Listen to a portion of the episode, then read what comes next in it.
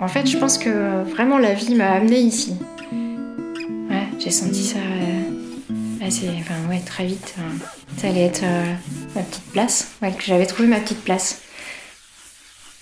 Et j'étais pas du quartier, je connaissais peu ce quartier. J'y euh, j'y- j'y avais fait du roller, des choses comme ça, mais pas, je m'étais pas jamais installée. Et quand je me suis formée au bois, en fait, euh, un de mes formateurs connaissait euh, Jean-Luc Blanchard, mon prédécesseur ici. Ça s'est fait comme ça, vraiment par euh, le chemin de vie. J'ose pas dire le hasard parce que j'y crois plus tellement. Finalement, de, fil en aiguille, euh, j'ai mis euh, une première fois les pieds ici euh, il y a plus de deux ans et, euh, et j'en suis pas repartie. de, de par le quartier et de par l'atelier aussi, qui est, qui est un endroit euh, assez magique. Chargé de tout ce qui s'est fait ici jusqu'à maintenant, ça fait 80 ans qu'il y a des ébénistes ici. On sent toutes les bonnes énergies, des meubles qui sont arrivés, repartis en meilleur état, euh, avec leur histoire, plus celle qu'on apporte euh, ici.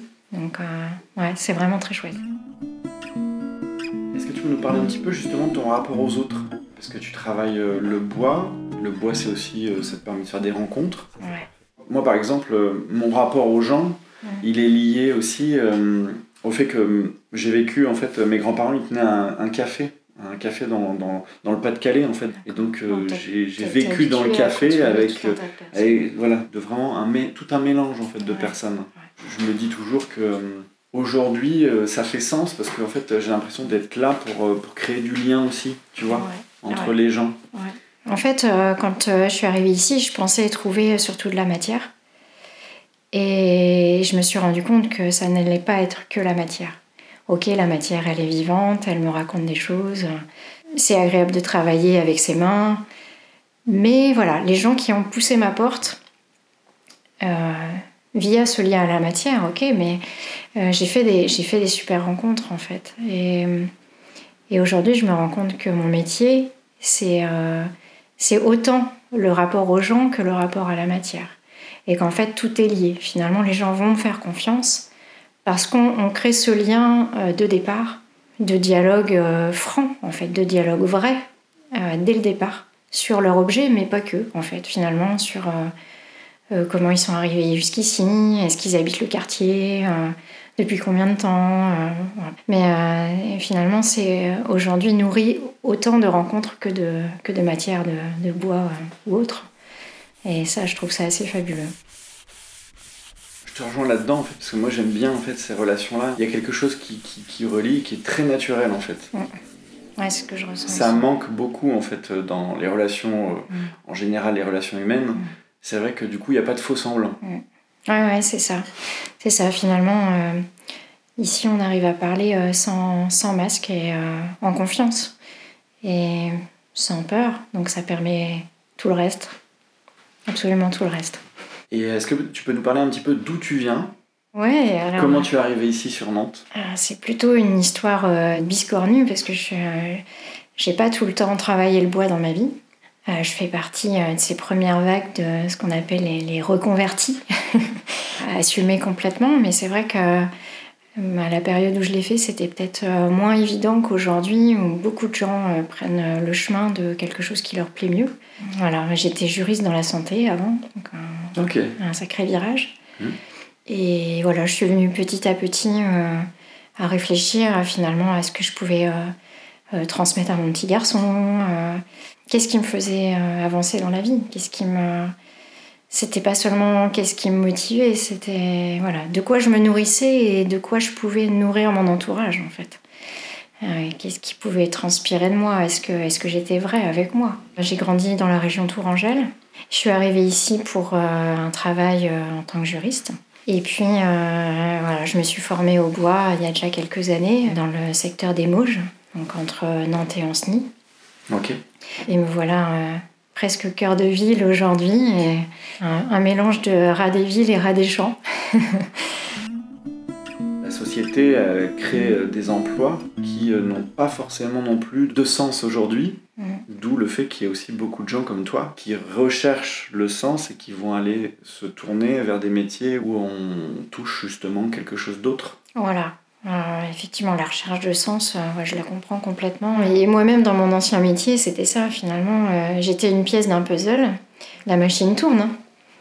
Mais on s'auto-alimente avec des choses qui n'ont peut-être pas lieu d'être. Et en plus, on... ouais, ça, ouais, ça me nourrissait pas. Et le rapport humain était vraiment complètement différent aussi. Avec du, du temps perdu, euh, trop de réunions, trop de, trop de paperasse, trop de, trop de choses où on, ouais, on, surempile des choses à faire qui sont pas qui sont peut-être pas dans le vrai. Et on se perd un petit peu. Bah ouais et on perd un peu euh, le sens de pourquoi on, on est là et pourquoi on, fait ça en fait. Ouais, ouais. Moi, je trouvais du sens quand même dans ce que je faisais avant. Hein. Il, y avait, il y avait plein de beaux projets, plein de belles choses, euh, une certaine utilité. Mais ouais, j'ai failli m'y perdre quand même, justement, euh, parfois à des rapports trop avec masque ou. Conflictuels avec la hiérarchie ou avec les managers. Ouais, finalement, avec une certaine lutte quotidienne qui, mmh. était, qui me ressemblait pas du tout. Donc euh, je suis euh, ravie aujourd'hui d'avoir quelque chose de plus fluide à, me proposer et à proposer aux autres euh, quand les gens arrivent dans la boutique, d'avoir sans masque un sourire franc de quelqu'un qui est content de se lever le matin et d'aller faire son job en fait. Je comprends tout à fait. Et du coup, reparle-nous un petit peu de ce bois alors, cette matière que tu touches tous les jours et qui en effet possède une âme et possède une histoire en fait. En plus, j'ai euh, déjà pas mille anecdotes, mais pas mal de choses à, raconter de ce que me raconte le bois ici. C'est des marques dans le bois, c'est des, des choses à conserver. Euh. je peux raconter l'histoire d'un bureau que tu as vu euh, dans la boutique, qui appartient à une de mes clientes. C'était le bureau de son père, qui est, qui est parti maintenant, mais elle m'a demandé de conserver certaines traces de cigarettes de son père qui sont sur le bois. Mhm. Un bureau en chaîne avec euh, euh, un bureau américain, euh, pour, pour, vous le décrire, avec plusieurs tiroirs et puis surtout une partie haute avec un rideau en bois tout à fait magnifique qu'il fallait restaurer aussi. Et en fait, quand j'ai ouvert le meuble, les traces de cigarettes, c'était ça me donnait déjà l'indication qu'avec ma cliente, on allait parler le même langage, en fait. De, conserver l'âme des choses. Déjà, mhm. je savais qu'on était euh, ouais, sur la même longueur d'onde. Et quand j'ai ouvert le meuble, en fait, pour restaurer le rideau, euh, ben, c'était assez magique parce que finalement, le contreplaqué d'une petite plaque intérieure avait, euh, avait dessiné des petits cœurs, en fait, deux, trois petits cœurs en enfilade. Et voilà, je sentais euh, ma cliente suffisamment euh, ouverte aussi à ce que je puisse lui dire en lui rendant le meuble. Bah, euh, voyez, à l'intérieur, il y avait quand même un, un, truc pour vous. Et je trouve que c'est assez parlant de ce que je peux vivre tous les jours. C'est-à-dire que quand j'ouvre quelque chose, il y a de temps en temps une vieille photo, une lettre d'amour, une pièce qui date des fois plusieurs centaines d'années. ça va être une trace d'un ébéniste qui est passé là aussi. C'est-à-dire que quand il n'y avait pas les machines, on voit euh, les coups de rabot, les coups de râpe euh, de gens qui ont travaillé, qui ont conçu le meuble euh, il y a plusieurs dizaines d'années ou plusieurs centaines d'années. C'est quand même assez fabuleux de, prendre le temps de voir tout ça. Je pense, c'est pas forcément un manque d'efficacité dans mon travail, au, contraire. Il y a un temps respectueux à observer tout ça et à le restituer aux gens, euh, à mes clients ou à des gens qui passent la porte juste pour discuter euh, de choses et d'autres. C'est une évidence pour moi d'être respectueuse de cette matière qui met du temps à pousser et qui, euh, et qui se bonifie en vieillissant. Donc. Un peu comme nous. un peu comme l'être humain, enfin j'espère en tout cas, on essaye, on essaye de, de se bonifier avec l'âge. Et par rapport à ça, justement, euh, bah, pour ton fils, hein, c'est ça? Oui. Qu'est-ce que tu aimerais euh, lui transmettre, en fait? Mais Je pense que c'est vraiment euh, le respect de ça, en fait, le respect de ce qui l'entoure. que ce soit humain, pas humain. que ce soit une espèce de tout pour lui, qu'il ait conscience qu'il fait partie de quelque chose de plus grand que lui et qu'il a besoin de, de tout ça pour être lui, je suis ravie aujourd'hui, finalement, quand à côté de chez moi, on va se balader et qu'il salue le grand chêne. Là, j'ai toujours un grand sourire c'est l'idée, c'est ça que j'ai envie de lui transmettre. Alors moi, Amélie, en fait, quand euh, j'ai découvert ta vitrine, simplement, il y avait une guitare qui était en vitrine. Et c'est ça qui, qui, fait le lien, en fait, euh, aujourd'hui euh, sur ce podcast des gens de Chantenay. C'est que du coup, j'ai poussé la porte pour voir cette guitare et voir la personne qui l'avait fabriquée. Parce que du coup, tu fabriques des guitares Ouais, alors là, sur la partie bois, tout n'est pas de mon cru.